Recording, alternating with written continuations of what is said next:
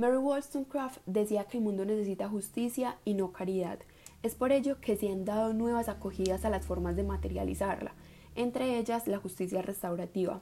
Estas se fundamentan en los valores que enfatizan el apoyo y la participación de las víctimas en la restauración de pérdidas emocionales o materiales, la responsabilización de los ofensores ante las personas y las comunidades que afectaron, las oportunidades para la resolución de conflictos y problemas y el fortalecimiento de la seguridad pública a través de la construcción de la comunidad,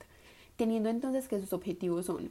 permitir que los ofensores asuman la responsabilidad de su acción, atender las necesidades de las víctimas, reintegrar a los ofensores en la comunidad, procurar que la misma apoye a las víctimas, evitar el incremento de la justicia formal, los costos asociados y demoras y la rehabilitación de los ofensores.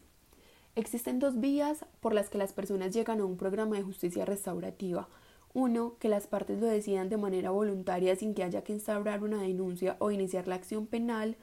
Dos, dentro del proceso penal, en cuyo caso la autoridad competente podrá remitir al programa al considerarlo pertinente bajo las consideraciones dispuestas en la ley y las obligaciones legales que guían su labor. El objetivo de la justicia restaurativa no es la reducción de la reincidencia, sin embargo, es una consecuencia inmediata de los procesos restaurativos, y esto se debe al fomento de la responsabilización del infractor por el daño realizado. Frente a la justicia tradicional, en la que generalmente no hay espacio verdadero y sincero para una responsabilización, la justicia restaurativa la fomenta no como la excepción, sino como algo lógico y normal, pues el que hace algo mal debe hacer lo correcto para enmendarlo. Es necesario mencionar que el Estado debe establecer directrices y normas con base en la legislación cuando sean precisas, lo que permite que se rija la utilización de medios que versarán sobre la justicia restaurativa. Teniendo en cuenta lo anterior, dentro de las normas nacionales encontramos la Constitución Política con su artículo 93, en el que se incorporan los derechos fundamentales y garantías previstas en los tratados de derechos humanos.